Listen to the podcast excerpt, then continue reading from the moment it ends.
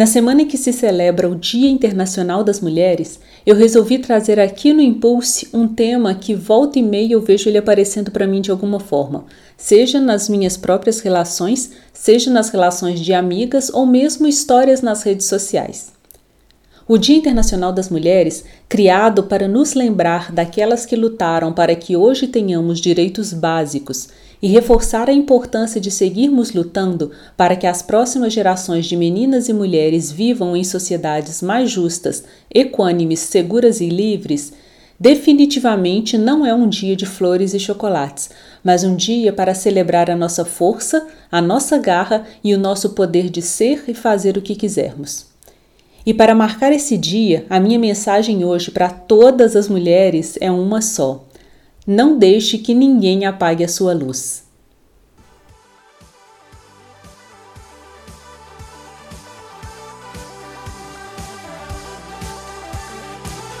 Olá, eu sou Luciana Pego, sua host no Impulse, o podcast criado para balançar as suas certezas, expandir a sua zona de conforto e inflamar você na direção dos seus sonhos mais ousados.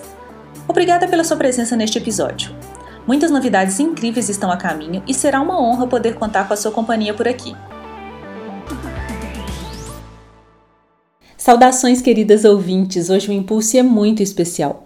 Eu quase não lancei um episódio essa semana porque eu estou com muitas outras obrigações em paralelo, mas eu não poderia deixar passar logo essa semana sem vir aqui falar para todas as mulheres tão especiais que me seguem e acompanham o meu trabalho. Mulheres que se sentem acolhidas, incluídas, inspiradas, motivadas. Na nossa rotina corrida e pesada, muitas vezes deixamos de lado as celebrações, as comemorações e os momentos para agradecer. Eu mesma sou péssima nisso, eu não comemoro e nem festejo nada, exceto quando eu sou forçada a isso. Eu nunca acho que eu posso sair de férias, eu trabalho todo final de semana. Lá no fundo eu carrego aquela sensação de que dinheiro gasto em lazer é dinheiro jogado fora. Enfim, eu não sou um exemplo de pessoa que sabe comemorar, um comportamento típico de quem se cobra absurdamente, algo que eu reconheço ser negativo e venho tentando virar essa chavinha na minha mente para isso. Mas esse não é o tema desse episódio porque hoje eu quero te convidar a celebrar, a celebrar quem você é, na sua totalidade, e você vai entender por que, que eu estou te falando isso. Faz alguns dias eu vi um vídeo onde uma mulher mostrava fotos mais antigas de quando ela ainda estava vivendo uma relação tóxica e fotos atuais, agora que já não está nela e superou o passado. E era chocante ver a diferença, desde a cor da sua pele, antes acinzentada e agora iluminada, até o brilho no olhar, as olheiras e bolsas embaixo dos olhos, a saúde dos cabelos, as cores das suas roupas, o estilo, ela rejuvenesceu anos após sair da relação e superar tudo o que passou. E logo na sequência, eu vi um post de uma página que eu sigo que dizia: eu vou ler o original e depois eu traduzo. Merece ser amada sem ter que esconder as partes de ti mesma que crees que não merecem ser amadas. Ou seja, você merece ser amada sem ter que esconder aquelas partes suas que você acredita que não merecem ser amadas. E essas duas publicações tocaram fundo em algumas questões minhas e eu imagino que tocarão também em outros pontos em vocês, aquelas que nos remetem a momentos no passado ou talvez até no presente, onde pessoas apontaram o dedo para nós para dizer que não somos suficientes, que determinadas características da nossa personalidade, que nos fazem ser quem somos, não são boas, como dizer que somos intensas demais, emocionadas demais, sensíveis demais, que nos arrumamos demais, que nos divertimos demais, que nos importamos demais, que sonhamos grande demais, até que viajamos demais. Sim, tem um certo calvo, fã de uma bebida duvidosa por aí, que disse ser um problema uma mulher que viaja demais. Me faltam palavras para qualificar essa constatação que ele faz. E assim por muito tempo, você e eu escutamos coisas parecidas. Eu tenho certeza que eu não estou sozinha nisso.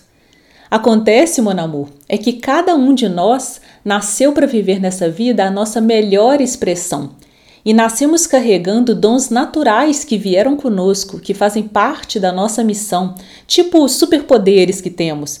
E quando a gente sufoca isso, estaremos vivendo pela metade, negando partes de nós que são essenciais para sermos plenas, porque alguém, provavelmente com muitos problemas emocionais e psicológicos, que deveria estar mais preocupado em cuidar de si, disse que temos algo de errado. Se você ainda não viveu essa experiência, eu torço para que aconteça com você, que é sair de uma relação com alguém que coloca mil defeitos em você e no seu jeito, para uma relação com alguém que não só valoriza esses mesmos aspectos, como também te estimula a ser mais daquilo. Por exemplo, um cara que reclama do seu peso e um que te acha uma gostosa e incentiva que você use roupas que valorizam suas curvas. Ou então alguém que diz que você é intensa e preocupada demais e outro que agradece por você estar cuidando dele. Um que reclama das suas roupas decotadas e curtas e um outro que fica felizão e orgulhoso de andar do lado desse monumento. Um que diz que você fala demais e o outro que recomenda que você trabalhe em algo com a sua voz porque você sabe se comunicar bem. Entendeu o ponto? Embora os meus exemplos falem de relacionamentos, pode trocar aí por família ou amigos que também vai se encaixar. Tem uma teoria que diz que quando você está começando a fazer algo novo, apostar nos seus sonhos, abrir uma empresa, estudar para uma prova difícil, etc., que são pessoas distantes e desconhecidas que mais irão te apoiar e aplaudir, porque aquelas pessoas próximas, caso não estejam no mesmo movimento de expansão, que não têm a mesma ambição e dedicação que você, essas pessoas vão tentar te sabotar, para que você permaneça no mesmo nível que elas e elas não pareçam tão medíocres. Então, sim, esse ponto serve também para outro tipo de relações, não somente as afetivas. A verdade é que tudo aquilo que mais salta em você, que mais é latente, que é abundante e exuberante na sua personalidade, essas coisas são seus dons, os seus talentos e são os seus superpoderes que devem ser vividos em toda a sua grandeza. Se você tem um coração enorme, muita empatia, se solidariza com as dores de todo mundo e se você ainda não atua de alguma forma em algo onde esses talentos possam ser vividos na sua máxima expressão, você está desperdiçando o que tem de mais valioso, porque o mundo cada vez mais precisa de pessoas como você. Se você é uma pessoa exuberante, se gosta de se arrumar, se gosta de falar, se sempre consegue ser o centro das atenções por onde passa e não está usando a sua voz para o bem, para vender ideias ou produtos, para apoiar causas que você acredita, para inspirar e mover pessoas, você está desperdiçando o seu talento. Essas características naturais são suas forças, e as suas forças são a sua luz, talentos que você recebeu para viver a sua missão nesse planeta. E se no seu caminho aparece alguém para tentar apagar essa luz, e por você não ter consciência do que está acontecendo, permite, essa pessoa está sendo um vampiro energético na sua vida. Ela está sugando a sua energia para preencher algo que falta nele ou nela. Pessoas tóxicas e energeticamente desequilibradas são assim e fazem isso conosco, e precisamos estar atentas e atentos para que nós também não sejamos essas pessoas na vida de alguém.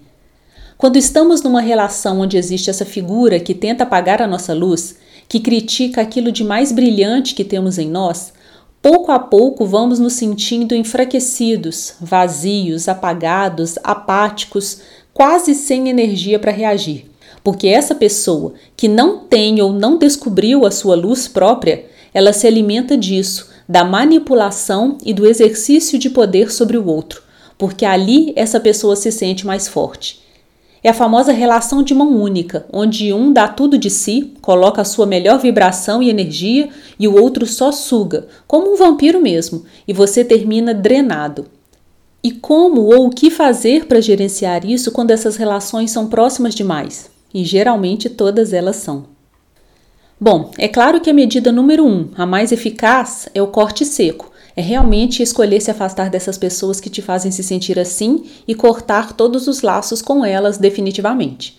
Isso poupará você de um desgaste ainda maior, porque nenhum parasita emocional quer deixar ir embora a sua fonte de nutrição, isso é claro, e farão de tudo para tentar manter você por perto, para seguir tirando de você o que puderem.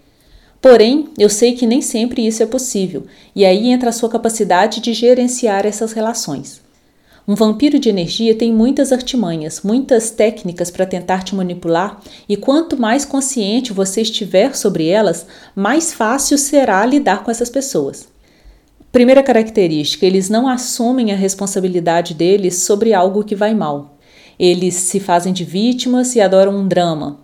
Você conta algo positivo seu e ele não consegue aceitar, pelo contrário, não dá importância e tira da manga algo que ele fez para parecer maior do que você. Ele diminui o tamanho dos seus problemas como se só os dele importassem.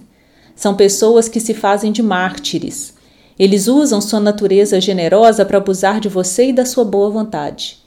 Eles usam de ameaças e ultimátums.